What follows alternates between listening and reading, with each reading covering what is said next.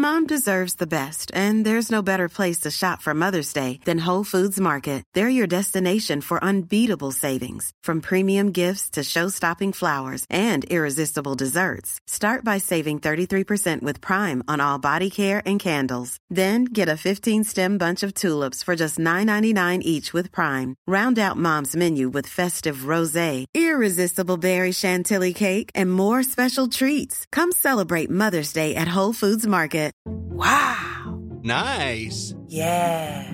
What you're hearing are the sounds of people everywhere putting on Bombas socks, underwear, and t-shirts made from absurdly soft materials that feel like plush clouds. Yeah, that plush. And the best part? For every item you purchase, Bombas donates another to someone facing homelessness. Bombas. Big comfort for everyone. Go to bombas.com slash ACAST and use code ACAST for 20% off your first purchase. That's bombas.com slash ACAST. Code ACAST. Hey, it's Danny Pellegrino from Everything Iconic.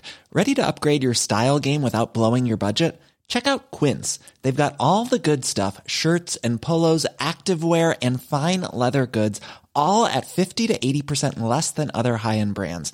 And the best part? They're all about safe, ethical, and responsible manufacturing. Get that luxury vibe without the luxury price tag. Hit up quince.com slash upgrade for free shipping and 365 day returns on your next order. That's quince.com slash upgrade.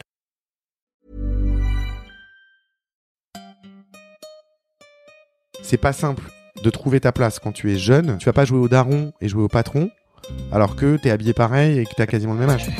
Bienvenue sur Nouvelle École, le podcast pour sortir des sentiers battus où je vais à la rencontre de gens passionnés au parcours atypique. Cette semaine, j'accueille Lorenzo Benedetti. Lorenzo est le fondateur et CEO du studio Bagel, la chaîne YouTube humoristique qui a contribué à l'émergence de très nombreux talents du web comme Jérôme Niel, Kemar, Mister V, Natou ou encore Ludovic.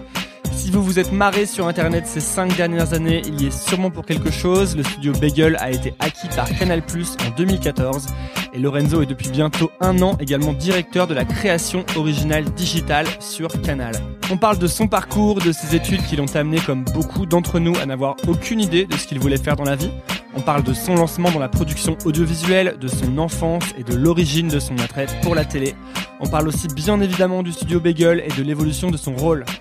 Pensez à vous abonner sur iTunes ou Apple Podcast. Je dis iTunes ou Apple Podcast bien exprès parce que c'est là que je veux que vous vous abonniez. Si vous ne l'avez pas, il vous reste SoundCloud ou les autres plateformes et sachez que je vous aime quand même. En parlant d'amour, on organise une rencontre avec tous les tipeurs, c'est-à-dire les gens qui contribuent au projet Nouvelle École sur Tipeee. Si vous voulez en savoir plus ou participer, vous pouvez aller sur tipeee.com slash nouvelle-école.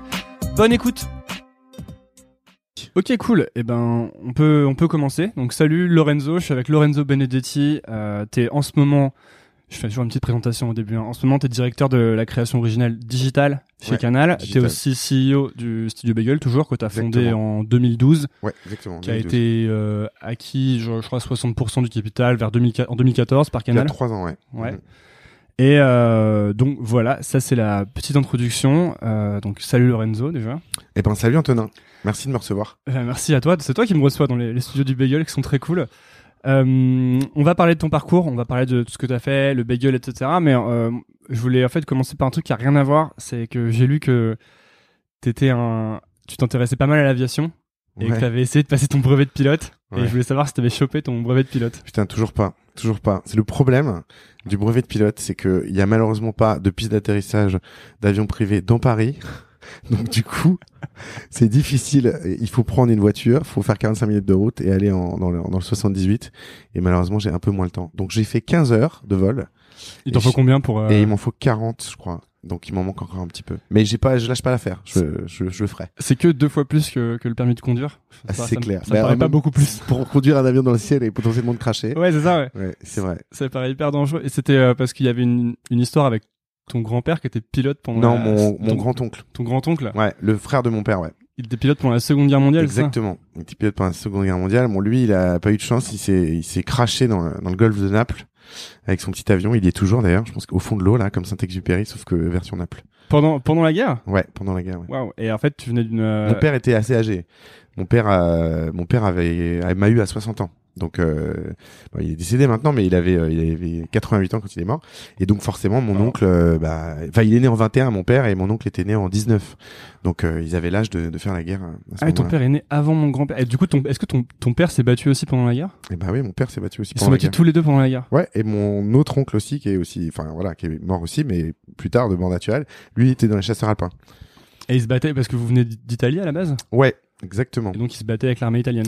En fait, ils se battaient du mauvais côté, les trois, Le côté des, des oui, du de- côté des méchants. Oui, enfin. Et en fait, ils se sont battus euh, parce que comme ils voulaient, voilà, c'était des garçons euh, qui faisaient leur service militaire. euh, normalement, ils sont partis en fait chacun dans des corps différents de l'armée. Mon oncle dans l'aviation, euh, mon autre oncle dans les chasseurs alpins et mon père dans l'infanterie. Et ils sont partis sur trois fronts différents. Et en 41, ils ont été blessés les trois. euh, et en fait, euh, mon père et mon oncle sont partis dans la résistance à ce moment-là. Ils en ont profité pour euh, se carapater, partir dans la résistance. Côté- après, ils ont, ils étaient côté partisans, côté communiste, et ils étaient, euh, bah, ils étaient dans la, dans, la- dans la, dans la résistance euh, italienne. D'accord, ils étaient dans la résistance Voilà. italienne. Et à quel moment ils sont, ils sont venus en France à un moment ou. Mon père est venu en France pour, parce qu'après mon père est devenu médecin. Il a fini ses études après la guerre et il a fait de la recherche euh, en, en biologie. Puis il est venu en France dans les années 50 pour euh, monter un laboratoire de, biologie euh, dans l'ancêtre de Jussieu, qui était en banlieue, je crois, à, je sais plus où, à Bagneux, enfin je sais plus, dans une banlieue parisienne. Et il a monté son premier labo là-bas. Et après, il a rencontré ma mère, euh, qui était une étudiante en thèse. C'était son étudiante en thèse. Et puis voilà, après. En fait, ton père, il avait déjà un côté en- entrepreneur. Ouais, et mais en fait, on pourrait faire un podcast sur mon père, si ça t'intéresse. parce que je passe qu'il s'est marié trois fois, que ma mère c'était sa troisième femme, etc. Bon bref. Vous, avez, vous Et que j'ai sept vous- frères et une sœur. D'accord, vous étiez nombreux. Ouais, ouais, j'ai, j'ai, j'ai plein de demi-frères et ma sœur et tout ça, et on est une très grande, très famille, famille très nombreuse. Parce que ce qui est intéressant, je trouve, c'est que donc maintenant t'es chez Canal, t'as as monté le studio Bagel, euh, on va en parler, mais en fait, au départ, tu, tu- on a l'impression, en regardant ton parcours, que tu te destinais pas du tout à ça. T'es passé par des grandes écoles, t'as fait Sciences Po, t'es allé à la fac aussi, où t'as Ouais. eu un master de droit, je crois. Ouais, ouais, j'ai fait du droit. Après, je me suis exfiltré en faisant Sciences Po parce que le droit, euh, j'aimais ça, mais pas assez pour devenir avocat ou juge euh, Ouais, ou j'ai fait ça aussi. euh. Voilà, je pense que beaucoup de gens qui ne savaient pas quoi faire ont Ouais. fait du droit. Bah, surtout que moi, je l'ai fait parce que j'avais raté les concours et du coup, je suis allé en droit. Ah, c'est une bonne manière de faire rien en faisant quand même quelque chose, le droit. Ouais. Donc voilà. Après, j'ai passé concours Sciences Po que j'ai eu, et ensuite, je suis resté deux ans à Sciences Po, et euh, j'ai fait plein de trucs différents. C'était la beauté de Sciences Po, c'était que tu pouvais faire plein de matières différentes. T'étais à l'époque où ça durait trois ans ou t'étais dans un master Non, j'étais dans un master. Je suis rentré en quatrième et j'ai fait quatrième et cinquième année. Hmm. Et du coup, j'ai choisi des matières aussi différentes que, euh, je sais pas, cinéma cubain, euh, sciences politiques, euh, euh, enfin voilà, plein de trucs hyper chelous et hyper variés. Et métier de l'Europe, enfin, je, je, je savais pas ce que je voulais faire. Journalisme, enfin, j'ai mélangé un peu tout dans une espèce de shaker assez, voilà, assez barjot. Et, euh, et du coup, euh, je suis sorti de là, je savais toujours pas ce que je voulais faire. Mais alors attends, attends, parce que je- désolé, alors j'interromps beaucoup. Non, non, bah, Euh, les gens me, me disent ça, mais euh, euh, à à Sciences Po, t'as t'as commencé à, à poursuivre plein de choses. Tu, quand tu dis cinéma cubain, je sais pas si c'est un exemple ou si tu l'as vraiment fait. Non, je l'ai vraiment fait. Bah, voilà. Ouais. Et euh, Enfin, j'ai eu un cours pendant six mois Ouais. cinéma cubain. Mais bon, tu vois, après, je me souviens plus. Mais C'était un cours en espagnol d'ailleurs. Parce qu'en fait, tu pouvais prendre l'espagnol, genre, de conversation et ça, mais tu pouvais prendre aussi des cours en espagnol. Donc ça, c'était marrant. Tu pouvais te retrouver avec, à faire un cours de d'histoire euh, contemporaine, mais en espagnol ou en italien. Enfin, parce que voilà, c'était une autre manière de d'enseigner euh, les langues. parce qu'à ce moment-là, tu te disais quoi? Tu te disais, je vais prendre, je vais piocher dans toutes les directions pour voir ce qui me plaît? À ce moment-là, en fait, j'avais trois trucs qui m'intéressaient. J'avais euh, vraiment très sérieusement, ça va paraître fou, mais les institutions européennes. Je me suis dit, tiens, t'es italiano-vénézuélien, parce que ma mère est vénézuélienne. Français, tu parles euh, italien, espagnol, euh, anglais, français, donc voilà, l'Europe, c'est un peu ton, ton terrain de jeu. Le métier de l'Europe, ça me plaisait bien. Voilà, l'Europe, c'était un peu à la mode en plus euh, en 2003, 2002. Genre droit public un peu. Ou, Ouais, euh, genre euh, travailler à la Commission européenne euh, ou travailler. euh, voilà, j'avais eu un super prof en fait euh, qui était euh, qui était secrétaire de la du, du Parlement européen. Parce qu'on avait on a des super intervenants à Sciences Po.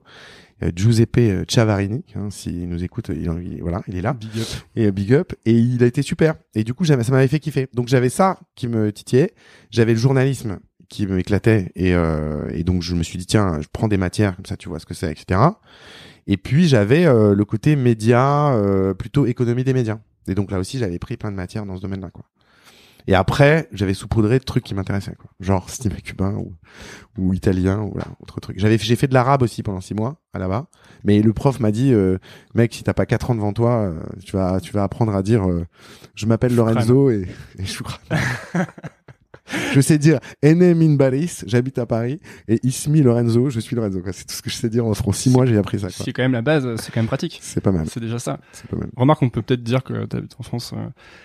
Mais après, tu dis que t'as- t'es passé à la suite et tu savais toujours pas quoi faire. Bah ouais, j'ai terminé Sciences Po, je savais pas quoi faire. C'est un peu le problème d'ailleurs de ces, ces trucs, c'est que tu fais plein plein de choses différentes, mais ça... Alors maintenant, c'est un peu moins vrai parce qu'ils ont changé la. Bah là, je suis prof, par exemple. euh, euh, Je suis maître de conf à Sciences Po, et ils ont des vraiment des, des, des écoles, des masters en fait maintenant. très spécialisant. Ouais, spécialisés, et donc euh, ils, aiguillent un peu plus. Et effectivement, c'est un peu moins euh, à la carte euh, Mm. qu'avant, quoi. Mais toi, t'as fait quoi à ce moment-là, du coup, quand tu quand tu savais pas quoi faire? Bah en fait, j'ai repris une année d'études. J'ai refait un master. La, la- la solution de Exactement, base. hein. la solution d'évitement. Et donc j'ai repris un. En fait, j'avais un pote euh, qui est devenu producteur euh, depuis, il s'appelle Charles-Marie Antonios, qui a cofondé une boîte qui s'appelle Iconoclast. Et, Ah avec- oui. et c'est un pote d'enfance à moi. Et Où Charles-Marie, était où est Alice Moitié qui est passée la semaine dernière? Bah voilà, effectivement. Euh, et en fait, Charles-Marie, il venait de faire euh, ce master-là, qui était un DESS à l'époque. Et il m'a dit, c'est trop bien ce DESS, euh, ce master, euh, tu verras, c'est hyper professionnalisant, il y a plein d'intervenants professionnels, euh, puis tous les gens trouvent un taf derrière. Donc il m'avait, il m'a engrainé vraiment. Et donc bah du coup, je me suis dit, bah très bien, je le fais. C'est grâce à lui quoi. Et du coup, euh, bah j'ai fait ce master euh, et euh, et voilà. Et j'ai trouvé un, un taf tout de suite et j'ai rencontré ma femme avec qui je suis toujours marié avec elle. Dans le master Dans le master. Donc, grosse valeur ajoutée du master. Grosse valeur ajoutée du master. Et toi, est-ce que en, quand t'étais petit ou en grandissant, t'avais déjà des affinités pour euh, tout ce qui était audiovisuel, euh, médias, etc. Ou c'est un truc qui vraiment t'est venu avec ce master, les études? En fait, euh, j'ai envie de te dire oui et non parce que j'ai tellement regardé la télé. C'est-à-dire que franchement, je me souviens de journées entières à mater la télé. Euh, mais genre du matin au soir. Les chaînes. Ouais, Ok. quand j'étais gamin et tout ça. Donc je pense que j'ai bouffé de la télé au kilomètre. Je devais ex- exploser la durée moyenne d'écoute euh, à moi tout seul. C'est à toi qu'ils auraient dû filer la, la, la boîte pour. Ouais, euh, c'est clair. Moi, j'aurais fait exploser l'audimat sur toutes les chaînes. Et donc voilà, donc j'ai beaucoup, beaucoup, beaucoup regardé de télé, beaucoup regardé de films. Je me souviens du, magnéto du magnétoscope que mon père ramène euh, et, et le, vi- la carte du vidéoclub qui est devenu le truc où on allait tous les soirs avec mon rep pour choper un DVD. Je me souviens, enfin, pas un DVD d'ailleurs, une VHS à l'époque. Et on y allait tous les soirs. On prenait tous les soirs un film et tous les soirs on matait un film. Donc euh, en fait, c'est vrai que j'étais quasiment prédestiné à être dans le programme et à être dans le dans la dans voilà dans ce domaine-là quoi. C'est genre une tradition de famille, le, le film du soir?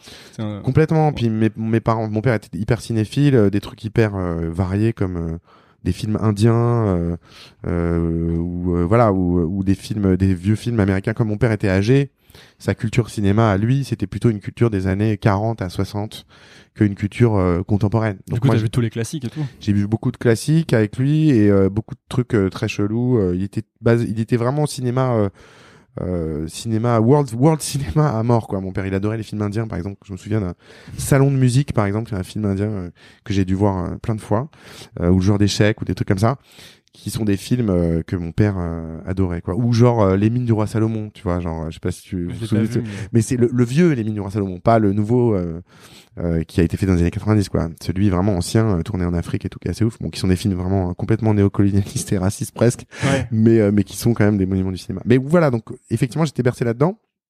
Et en même temps euh, et en même temps, ma famille avait une, a, une a toujours d'ailleurs une culture hyper académique et tous sont des scientifiques ou des profs d'université, etc. Et me, et me retrouver dans les médias où euh, dans c'était un petit peu euh, euh, pas méprisable, mais le mot est peut-être un peu fort, mais en tout cas c'est pas vraiment une vraie profession.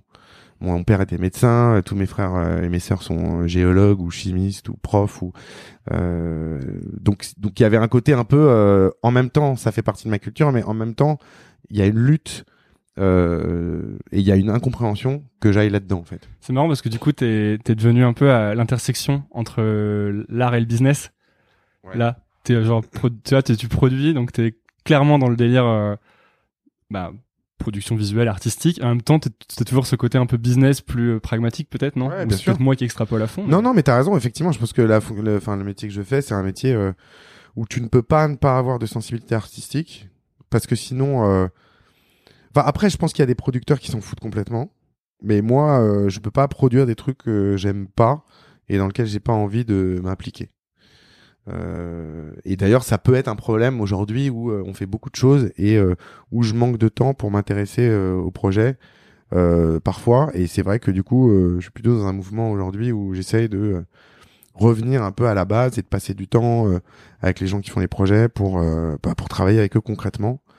Et, et ça me donne beaucoup de plaisir de revenir à, à ça, comme peut- au début. faire quoi. moins de choses, c'est ça, tu veux dire? Faire moins de choses et puis surtout euh, d'être un peu plus concentré. Euh, euh, tu, tu me parlais là un peu en off de- du bouquin euh, que Deep tu lis en ce moment, voilà, Deep Work, et, et je trouve que c'est vrai que on, a tendance quand on est entrepreneur, en fait, au début à être très focus sur son sujet, et puis ensuite avoir euh, à gérer la croissance de la boîte si ça fonctionne bien, et ensuite de se dire bah en fait d'être face à la mécanique du choix et de se dire à un moment donné tu peux pas porter ton attention euh, comme au début parce qu'au début, tu as peu de sujets sur autant de sujets euh, euh, à la fois. Donc du coup, tu as deux solutions, tu délègues et tu trouves des bonnes personnes. Donc c'est- mon cas parce que j'ai plein de bonnes personnes autour de moi et j'ai fait des super recrutements, j'ai une super équipe, mais en même temps, ça t'enlève un peu de ton plaisir de de faire ce que t'aimes faire, à savoir te pencher sur un texte ou te pencher dans une réunion sur une réunion avec des auteurs pour réfléchir à tel tel truc. Et là, par exemple, tu vois, euh, j'ai retrouvé ce plaisir ce matin. J'étais en réunion sur un, un prime qu'on va faire pour euh, pour Canal. Et ben, on a passé trois heures euh, et trois heures. je ça faisait longtemps que j'avais pas passé autant de temps sur un sujet, tu vois. On a passé trois heures sur un truc à Gamberger avec les auteurs, avec tout ça. En plus, on a la chance d'avoir une super équipe. Et, euh, et c'était super. Et donc, ce truc-là, j'aimerais bien le retrouver un peu plus. Le côté fabrication où tu passes plus Ouais. de temps à fabriquer Ouais, ouais. Parce que là, du coup, c'est vrai que le, le boulot de CEO, final, t'as as plus l'aspect manager qui entre en compte. Ouais, ouais. Et ton puis, on- temps est découpé en trucs plus courts aussi. Et puis en plus, euh, on, on vient te voir quand t'as un, on a un problème pour que tu essaies de trouver une solution. Donc c'est souvent des trucs euh, un peu relous que t'as à gérer. euh. Donc voilà, donc c'est vrai que le kiff de se poser et de d'aider les autres à créer ou de d'animer en tout cas la création, moi c'est vraiment ça qui me plaît. Hmm.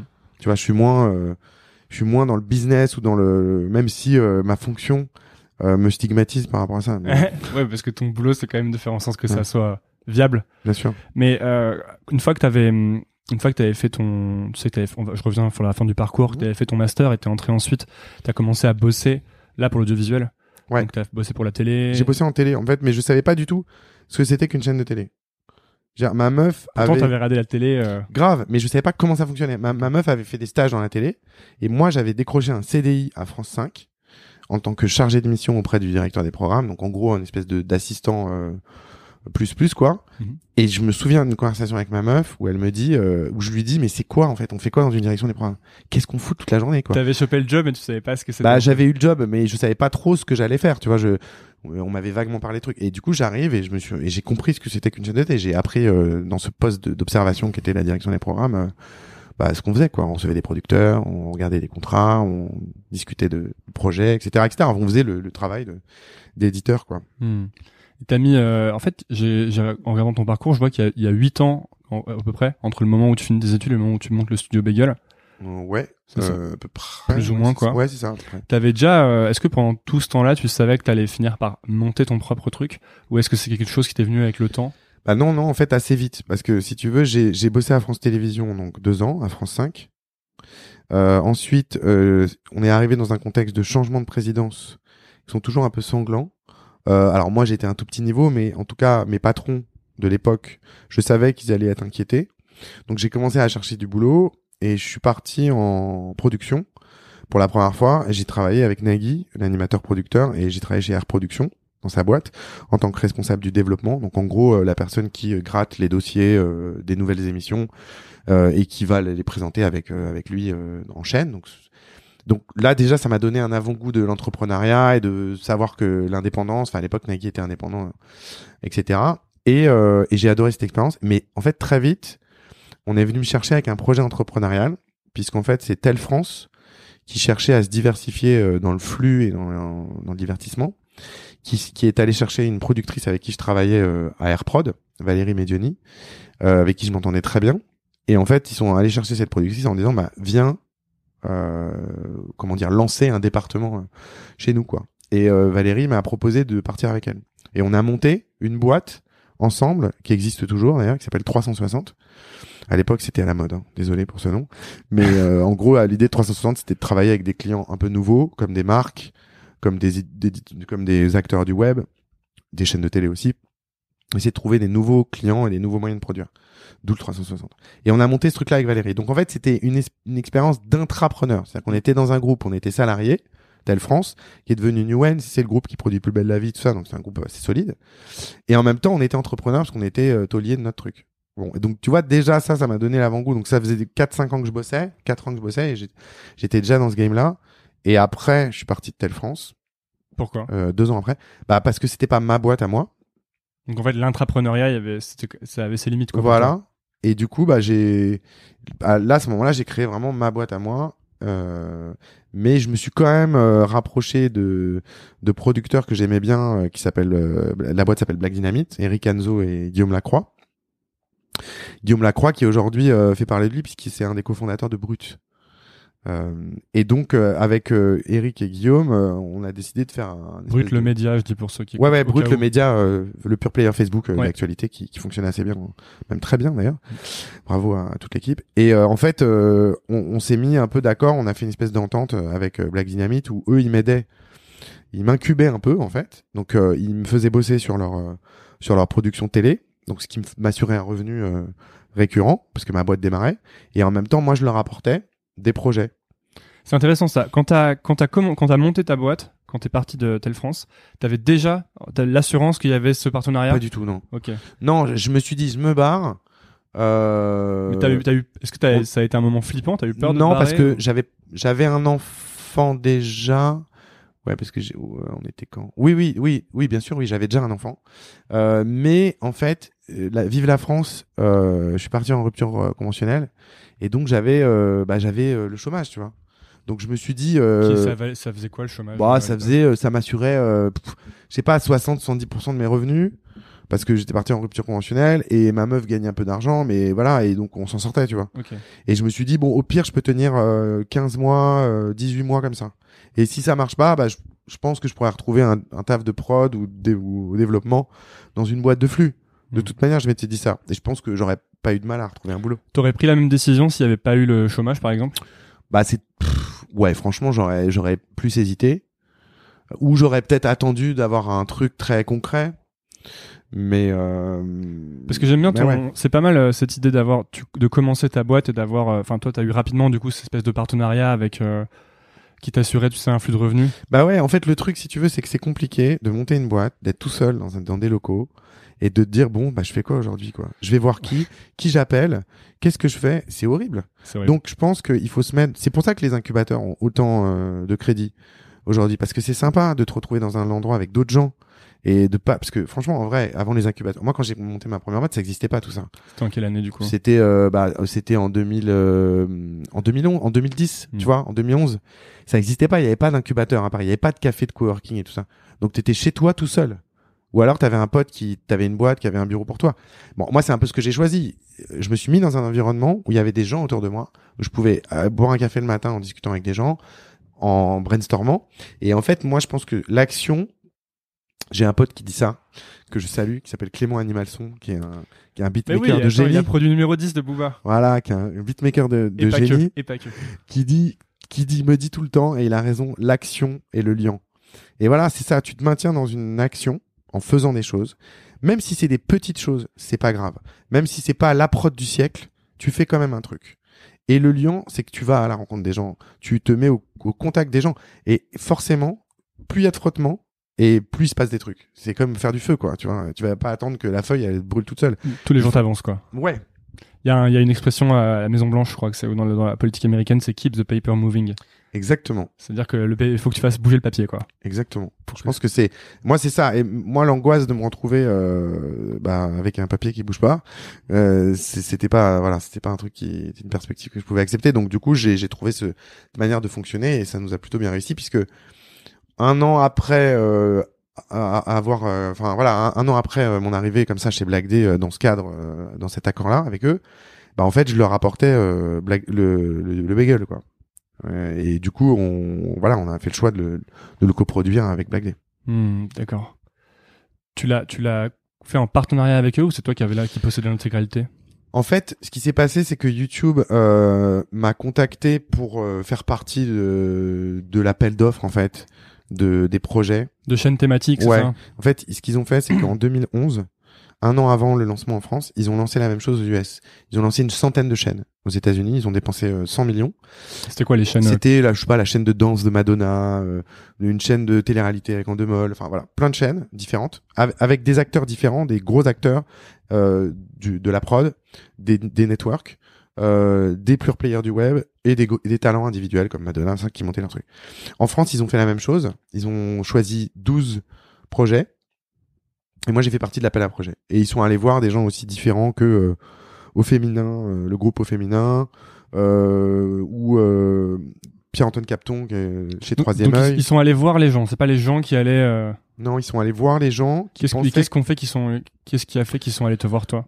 Bah en fait, je pense que j'avais une réputation, bah grâce à aussi ce que j'avais fait, euh, j'avais travaillé avec des diffuseurs euh, qui étaient pas forcément des diffuseurs que télé. J'avais travaillé avec des marques, j'avais travaillé avec des plateformes, j'avais travaillé avec- par exemple avec MySpace, tu vois, ou avec Dailymotion. Donc à l'époque, euh, voilà, c'était des choses euh, qui- étaient des noms importants dans le digital et Dailymotion euh, encore aujourd'hui.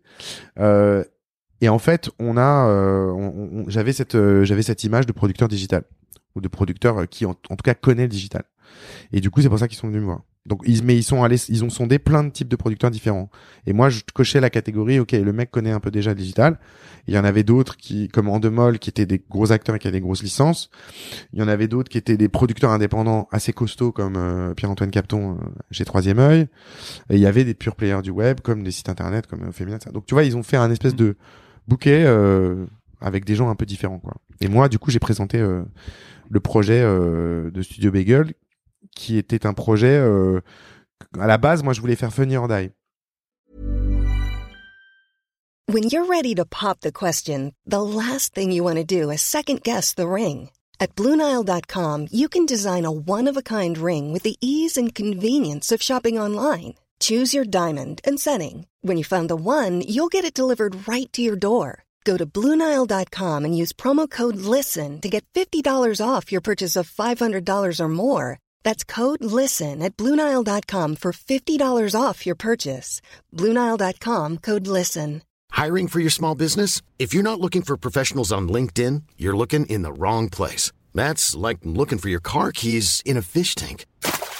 LinkedIn helps you hire professionals you can't find anywhere else, even those who aren't actively searching for a new job but might be open to the perfect role. In a given month, over 70% of LinkedIn users don't even visit other leading job sites. So start looking in the right place. With LinkedIn, you can hire professionals like a professional. Post your free job on linkedin.com/people slash people today. Le site, euh, le site d'humour américain euh, qui a été créé par Will Ferrell. Moi, je voulais faire un truc un peu comme ça en France. Donc, je voulais mélanger. Le concept de base, c'était mélanger l'univers du cinéma avec l'univers du web. Et donc, c'est pour ça aussi que je, je suis allé voir Black Dynamite, qui avait produit Les Infidèles et qui était notamment très proche de euh, Jean Dujardin, de euh, de Gilles Lelouch, de tous ces comédiens là français. Et en fait, à la base de la base, l'idée, ça devait être d'être un peu un terrain de jeu pour les comédiens de cinéma ou les comédiennes de cinéma qui veulent un peu s'encanailler entre deux films et qui viennent faire une connerie sur le web avec nous. Sauf que on a très vite été confronté, euh, bah, en fait, au, à la réalité de l'emploi du temps de ces talents-là, qui est qu'en fait, euh, c'est un vœu pieux, quoi. C'est très compliqué de mobiliser euh, des gens de cinéma Ils ont pas le temps? Ils ont pas le temps en tout cas de faire vivre une chaîne au day to day quoi. Et c'est et du coup c'est ça qui nous a fait nous dire aussi allons plutôt essayer de travailler sur des talents émergents euh, en leur apportant des moyens et en, faisant- en faisant un vrai petit studio avec toutes les phases de la création, de l'écriture au tournage en passant par le montage et à la diffusion. Maîtriser toute la chaîne comme un vrai studio.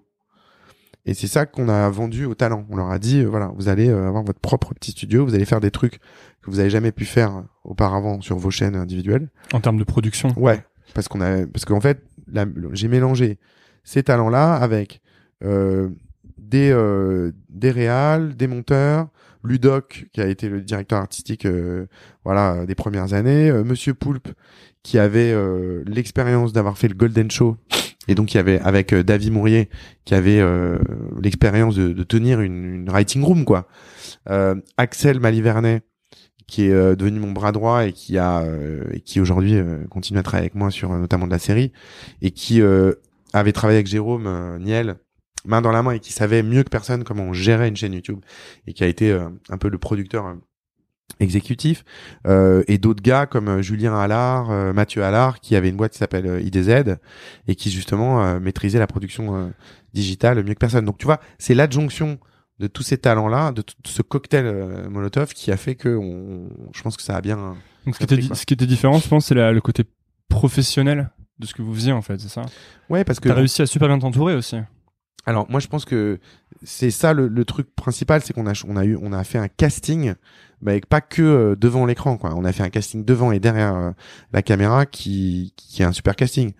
Euh, et, c'est des gens avec qui on travaille encore aujourd'hui. Et d'ailleurs c'est tous des gens qui euh, font plein de choses géniales de leur côté, avec ou sans nous. Enfin voilà. Donc c'est ça, je pense la force du truc. Je pense que si la force du truc c'est la liberté qu'on a donnée. Et après c'est le cadre, puisque mine de rien. Euh, enfin, quand t'as jamais fait ça, quand t'es un Natou par exemple, elle était euh, policière, euh, elle s'est mise en disponibilité euh, de la police euh, euh, française pour faire euh, le bagel. Donc, elle avait pas l'habitude de travailler pour faire des sketchs et voilà. Donc, tous n'avaient pas vraiment d'expérience de professionnelle dans la production. Si je crois Grégory Guillotin euh, et Kevin, ils avaient travaillé. Je crois que Grégory, il avait travaillé à TF1, mais plutôt côté TF1 web. Mais voilà, ils n'avaient pas l'expérience de se lever le matin, d'aller en réunion, de pondre un texte, de le etc., etc. Donc on a aussi dû mettre des process. Ça, c'était difficile à faire ou pas sur des gens qui avaient finalement pas eu tellement. Bon, il y en avait, donc Natou, tu dis qu'elle elle bossait dans la police, mais il y en avait sûrement qui avaient pas eu vraiment de boulot sérieux ou qui avaient jamais vraiment sûr. eu de cadre, qui bossaient Bah, un peu. en à- même temps, Jé- Jérôme, par exemple, il avait fait pas mal de. Si Jérôme, il avait travaillé en radio, il a fait une école de radio, il avait bossé un peu pour Endemol, il fait des petits trucs euh, dans des émissions. Euh, ils avaient tous plus ou moins d'expérience, mais c'était pas compliqué parce que tout le monde était dans l'envie, tout le monde était hyper enthousiaste. Après, tu connais les effets de groupe. Enfin, tu vois, c'est toujours compliqué. C'est dynamique de groupe et c'est de la gestion euh, d'humeur, d'énergie euh, au quotidien qui, qui est pas qui est pas évidente. Mais Parce que toi, euh, d'un seul coup, tu devenais manager en fait là. bah ouais, c'est-à-dire que moi, euh, je, je, je... Et puis manager de, de star un peu. euh, oui, alors c'est vrai que oui, et puis, effectivement, il y a eu la naissance d'un peu des égaux de part et d'autre. Et puis, faut- ce qu'il faut se dire, c'est que en, en 2012, euh, le YouTube Game, euh, c'est pas ce que c'est aujourd'hui. Euh, une chaîne qui fait 200 000 abonnés, c'est énorme. Euh, je crois que Norman, euh, à l'époque, il avait 400 000. Hmm. Aujourd'hui, il en a pas loin de 10 millions, je pense comme ça. de 10 millions, ouais. Cyprien, il était pas loin de ça aussi. Enfin donc Squeezie, il existait mais quasiment même, enfin pas, tu vois, il a comment, il commençait quoi. Euh, Pierre Cross, il était, il travaillait chez Dailymotion, il s'occupait des, des talents. Enfin tu vois, donc en fait c'est un, un jeu qui a complètement changé. Donc il y a eu effectivement à gérer ça, mais euh, et pour moi ça n'avait pas été simple. Et euh, je pense que j'ai fait plein d'erreurs quoi. Comme quoi. Pff, bah, les- les- des erreurs de communication. Euh, des erreurs de communication, euh, euh, le fait de se- le fait de de pas maintenir la frontière entre euh, bah, la, connivence, l'amitié, la proximité affective que tu peux avoir avec des gens avec qui t'es euh, H24, parfois même tu pars en week-end ou en vacances, enfin en vacances euh, travail, tu vois, genre on partait dans des festivals ou des trucs comme ça. Et c'est vrai que c'est pas simple de trouver ta place quand tu es jeune, que tu es, tu vas pas tout de suite, tu vas pas jouer au daron et jouer au patron, alors que t'es habillé pareil et que t'as quasiment le même âge. Tu vois, euh, Gaël Mektoub, euh, euh, il a un an de plus que moi. Euh, Baptiste, il est Baptiste, on n'a pas loin du même âge. Enfin, tu vois, euh, Jérôme, bon, il a 30 ans, j'en ai 37, mais on est tous dans la même génération. J'ai pas 50 piges, donc euh, déjà il y a un truc de leadership et de management dû à mon âge et dû à ma proximité amicale avec eux qui a été pas simple à gérer. Comment tu l'as, comment t'as fait pour le. Bah, c'est Parce que tu vois, c'est une vraie question, ça, le côté pas devenir pote avec ses emplois, avec les gens qui. C'est pas les employés, c'est pas les même employés, les talents. Même les talents, je pense qu'il y a, il y a un truc très. euh, C'est vraiment une question euh, pas évidente et je sais pas si j'ai la réponse en fait. Je pense que c'est tout- c'est savoir rester à sa place. Euh, c'est toujours savoir euh, ce qu'on peut apporter, ce qu'on doit apporter, euh, et pas vouloir être soi euh, au centre de tout quoi. Et est-ce que c'est aussi être sur, sur la retenue parfois? Par exemple, quand t'as des. Si tu t'entends hyper bien avec les personnes, que t'as vraiment une super affinité, tu vas avoir tendance à être, devenir super pote. Peut-être est-ce qu'il faut être sur la retenue dans ce moment, essayer de garder un peu son rôle ou? Je pense qu'avec le recul, je pense que c'est pas une histoire d'être pote ou pas. Je pense que c'est vraiment une histoire de faire, de savoir faire la part des choses entre les différentes situations, euh, de boulot, d'amitié, euh, et de savoir euh, et de pas laisser ses choix être biaisés par euh, des éléments affectifs. En fait, ça c'est vachement important. Et après, je pense que de manière immuable, quand tu quand tu grandis avec un groupe de talents, euh, que tu t'en sortes hyper bien ou pas, irrémédiablement, on te verra tout, on te verra toujours euh, comme un peu euh, une rampe de lancement. Et, euh, et à un moment donné, euh, l'attrait euh, de l'autre producteur ou de l'autre agent, il vient toujours. Et c'est quelque chose sur lequel tu peux pas lutter. Donc c'est aussi pour ça que j'ai commencé à travailler avec plein d'autres talents et que euh, et que j'ai développé euh, bah, vraiment mon activité euh, euh, sur voilà sur plein d'autres sur plein d'autres personnalités qui n'étaient pas forcément issues euh, du YouTube game quoi tu vois. Et que là j'ai travaillé avec bah on a produit euh, je sais pas on a produit le, le feed d'aujourd'hui avec Laurence Arnay on a produit What the fuck France avec Paul Taylor voilà on a ouvert aussi le spectre et on travaille avec plein d'autres gens euh, parce que c'est vrai que euh, euh, que je pense que c'est important de de pas perdre la main et de toujours être dans l'expansion et toujours essayer d'aller chercher des nouvelles personnes. Et puis plein de nouvelles chaînes aussi vous avez fait à l'époque. Ouais. Est-ce que c'est un truc qui te qui te fait peur ou qui t'a fait peur le, le côté de être- tu sais ça a vachement bien marché le studio Bagel. Nous, nous les gens de ma génération, en tout cas, ça Mhm. nous a tous beaucoup influencé. Est-ce qu'à un moment tu as peur de devenir has-been ou que ce soit fini ou qu'en fait ce que vous produisez ce soit plus jamais euh, Mais je pense que ça, ça sera plus jamais. Enfin, faut pas se dire euh, qu'on est dans une espèce de stratégie de la survivance, quoi. Euh, ça ne, ça, le studio Bagel aujourd'hui, c'est pas euh, ce que c'était il y a trois ans ou quatre ans. Mais par contre, il faut se questionner sur qu'est-ce que c'est que le studio Bagel en fait. C'est une société de prod aujourd'hui. C'est une société de prod qui fait des choses euh, aussi différentes euh, que euh, Recette Pompette, Bat et Gaël, maintenant les Cassos, de, en animation ou le Muffisme ou euh, Feed aujourd'hui ou ou l'émission de Kevin Razi Rendez-vous sur Canal ou donc on fait beaucoup beaucoup de choses différentes euh, et en fait euh, tant mieux et je pense que si tu essayes de, de toujours je pense que si tu cherches pas le renouvellement et, euh, et si tu cherches pas à te réinventer en fait ça fait de la peine à, aux durs de dur historiques parfois en mode ouais mais le studio Bagel c'était pas comme avant. Avant c'était que nous euh, c'était que le noyau dur etc mais en vrai si moi j'avais j'avais tout misé sur le fait de toujours faire les trucs avec le noyau dur bah en fait un j'aurais pas développé individuellement les talents comme on l'a fait.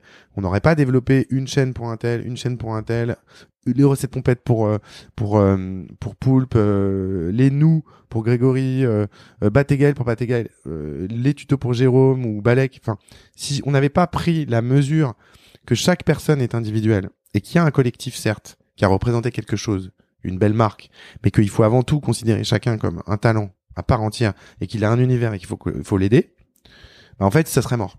Hmm. et on l'aurait cassé le jouet En fait, c'est un peu un système de t'es obligé de sacrifier une partie pour pouvoir réinventer la suite.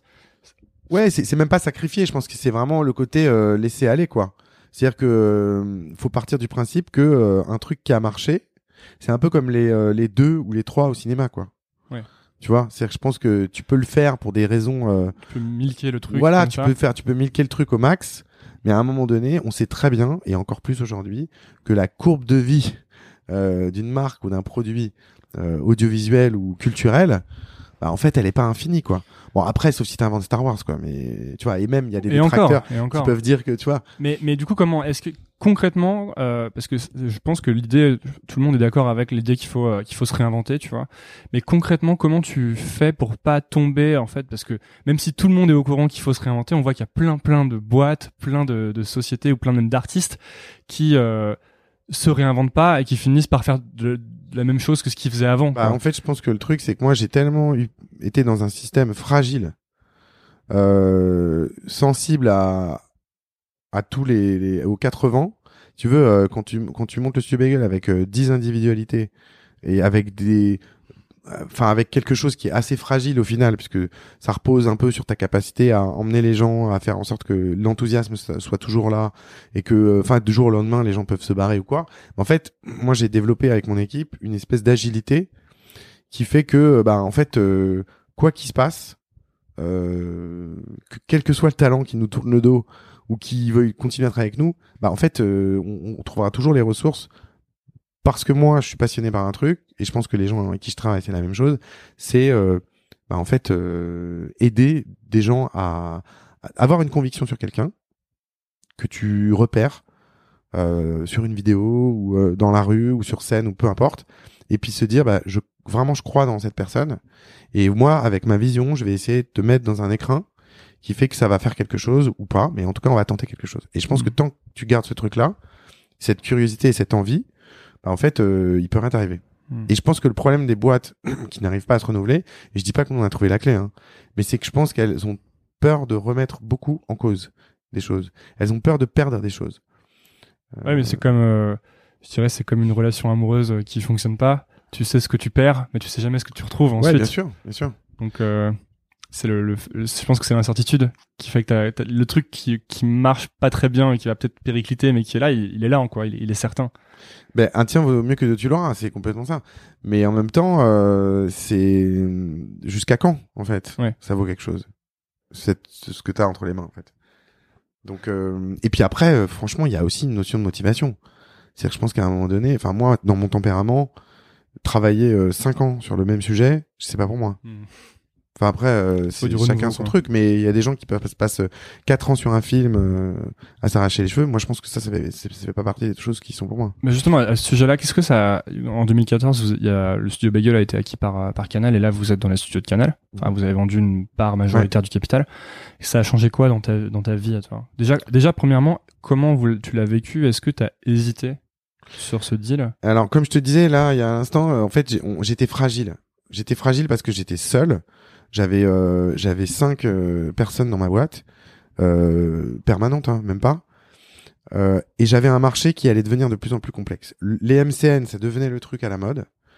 Euh, Les MCN? les, les pardon les multi-channel network les networks de chaînes ça devenait le truc à la mode t'avais Maker Studio qui s'était racheté, qui était racheté par Disney t'avais un Demol qui créait leur structure t'avais plein de trucs dans tous les sens t'avais Webedia qui commençait à s'y enfin pas Webedia mais t'avais euh, Mixicom qui commençait à s'y intéresser qui n'était pas encore acheté par Webedia donc je me suis dit franchement c'est euh, c'est soit tu te fais aider soit tu vas décéder quoi et donc Physiquement ou la boîte? non, bah, bah, physiquement, euh, ouais, c'était un peu fatigant, mais euh, mais la boîte, quoi. C'est à un moment donné, c'est il faut des moyens, quoi. Donc du coup, on est, du coup, en fait, on a on a été sollicité parce que c'est un peu le sens de l'histoire, c'est que on travaillait pour Canal en tant que producteur. On avait fait un format court avec Jérôme euh, qui s'appelait euh, Groom Service. Et en fait, ce format court avait bien bien marché. C'était pour le festival de Cannes en 2013, je crois. Et en fait, Canal s'est rendu compte qu'on savait fabriquer pour eux. Donc ils ont commencé à nous donner aussi d'autres trucs. Et après, ils se sont dit, mais ils ont commencé à gratter un peu et ils se sont dit, mais attends, euh, ils ont parce que j'avais créé une régie publicitaire, j'avais créé une agence euh, de brand content intégrée et du coup, on était un petit système euh, qui fonctionnait bien. On avait les opérations spéciales pour les marques, la régie publicitaire qui vendait notre nos espaces pubs euh, sur YouTube et le studio avec les talents et tout. Et du coup, ils se sont dit, bah nous qui voulons nous mettre dans le dans le business euh, du YouTube, ce qu'il faut savoir, c'est qu'à l'époque, TF1 était en procès avec YouTube et Canal n'avait pas de chaîne YouTube. hein. Il y avait aucune chaîne YouTube Canal. Ils commençaient à peine à faire migrer certains trucs sur YouTube. Donc ils se sont dit en gros, on va plutôt gagner du temps en prenant des parts dans une boîte qui est déjà euh, nous on avait dans notre réseau de chaînes qu'on avait créé, on avait 8 millions d'abonnés et on faisait à peu près 30 à 40 millions de vues par mois. Donc c'était un inventaire, tout ça c'était un truc euh, qui leur donnait tout de suite une taille critique euh, intéressante. Hmm. Donc du coup ils se sont dit on va gagner du temps. Ouais, c'est souvent la question de la vitesse, en fait, qui déclenche les acquisitions. Exactement. Et donc moi, eux de leur côté, ils se disaient, on va gagner du temps, on va avoir un tamis pour pouvoir euh, détecter les talents, Et puis déjà, les talents existants. les talents existants, mais en se disant que de toute manière, c'est plutôt un moteur qu'ils achètent Mm. que euh, déjà des, des actifs, parce que après, les talents, c'est hyper volatile, ils vont, Mm. ils viennent, etc. Et donc c'est pour ça. De notre côté, nous, on se dit, bah, c'est intéressant d'injecter euh, des sous euh, dans la boîte pour qu'elle grossisse et qu'on re- recrute des gens, qu'on qu'on puisse avoir le confort entre guillemets de même de perdre de l'argent. Euh, ce qu'on a fait, hein, je veux dire, euh, euh, pour créer des chaînes, créer des, enfin voilà, faire émerger des nouveaux talents, etc. Et, euh, et voilà, c'est pour ça qu'on l'a fait. Alors, pour répondre à ta question, qu'est-ce que ça a changé? Bah, En fait, euh, moi, j'ai eu accès au diffuseur euh, euh, de mes rêves, puisque Canal, c'est vraiment le diffuseur de mes rêves. euh, depuis tout petit, je matais Canal, etc. Donc, euh, je suis arrivé quand même dans le sein des saints, avec un accès direct à toutes les personnes qui décident des programmes dans cette maison, en travailler étroitement avec des gens que j'admire beaucoup, comme Ariel Saraco, qui est la patronne de la création originale, qui est la, la femme qui est derrière euh, tous les succès de la création originale depuis euh, le début en fait, et de choses aussi notables que Bref euh, ou Serge Le Mito ou euh, voilà. Donc euh, pour moi c'était vraiment quelque chose de bosser avec elle. Et puis ça, ça nous apporte beaucoup. Et puis après, ben c'est le fait de pouvoir se dire que si on a euh, si on a la, la série, si on a du cinéma, on est on est vraiment au bon endroit. Et franchement, je mets de côté euh, euh, tout ce qui se passe en ce moment et tout ce qui se passe depuis euh, l'arrivée de, de Vincent Bolloré, etc. Où effectivement de l'extérieur, euh, ça, ça, ça- c'est- très très technique euh, et euh, effectivement c'est très très critiqué et, et j'ai envie de te dire vilipendé. Mais euh, mais en tout cas nous de notre côté, on n'a pas euh, on n'a pas spécialement à souffrir de, de censure Mm. ou euh, ou de manque de moyens. euh, voilà, enfin, on continue de faire des trucs euh, chaque année et, et, en, et en plus en augmentant notre volume de prod chaque année avec euh, avec la chaîne. Et, en, et, et Canal est encore une chaîne qui fait rêver les talents. Mm. Enfin, je veux dire, en tout cas, euh, je sais pas, euh, je sais pas, cite-moi. euh, Il faut dire qu'en France, il n'y a pas beaucoup de chaînes qui font rêver les talents. non, mais déjà, mais tu vois, dans, dans le domaine de la fiction, t'as quand même le Bureau des légendes, Engrenage, enfin, euh, tu vois, Platane, enfin, t'as quand même des choses qui font, sont des vraies bonnes qui séries. sont des vraies bonnes séries et qui viennent de, de cette maison, quoi. Euh, voilà, donc c'est pour ça que. D'autant que même Netflix, pour l'instant, a un peu de mal en, en France. euh, je- Bon, Écoute, oui, ils ont pas je fait. pense à Marseille, quoi. mais bon, Ouais, bref. Euh, donc on va on va passer sur les, les questions un peu de la fin, Ouais. vu que on est dans un, un temps un peu plus euh, euh, court. Euh, tu dis que t'es pas, tu, tu peux pas rester 5 ans sur un projet, Mhm. Mais du, du coup c'est quoi la, comment est-ce que tu fais pour rester enthousiaste à propos du studio Bagel et de ce que tu fais chez Canal? Et c'est quoi, t'envisages comment la suite pour toi là? Bah en fait, euh, quand je dis 5 ans sur un projet, c'est vraiment un projet. C'est-à-dire que là, en fait, aujourd'hui, je m'occupe de plein de projets différents. Euh, pour te donner, euh, euh, pour te donner quelques exemples, euh, là, par exemple, on travaille sur un prime euh, de fin d'année en décembre, qui va être un prime euh, de divertissement, de jeu avec des sketchs dedans, etc. Donc ça, c'est hyper éclatant, tu vois. Donc c'est un projet. euh, euh, on a une équipe d'auteurs hein, qui est géniale euh, en plus. On a euh, ça, on a une série qui s'appelle Calls. Euh, on a un peu communiqué en juillet là-dessus, qui est la première série sans images, qui est une, en fait, euh, toi qui qui euh, qui fait un podcast, ça, va te parler. Donc en fait, une série audio, mais avec une illustration visuelle assez forte et un univers visuel très fort. Et j'ai la chance, et malheureusement pas te, te révéler euh, le casting, mais on a un casting de premier choix. On a- Teasing, teasing, on a un casting de cinéma, vraiment. C'est-à-dire que euh, on a, euh, on a vraiment des acteurs et des actrices euh, qui sont euh, des acteurs et des actrices de premier plan du cinéma français. Donc on est hyper content. Et c'est une série de genre, tu vois. C'est une série qui fait peur, angoissante et tout. Donc tu vois, c'est complètement différent de- du projet d'avant, tu vois. Oui, et puis il y a aussi un côté progression avec le côté euh, casting. Exactement.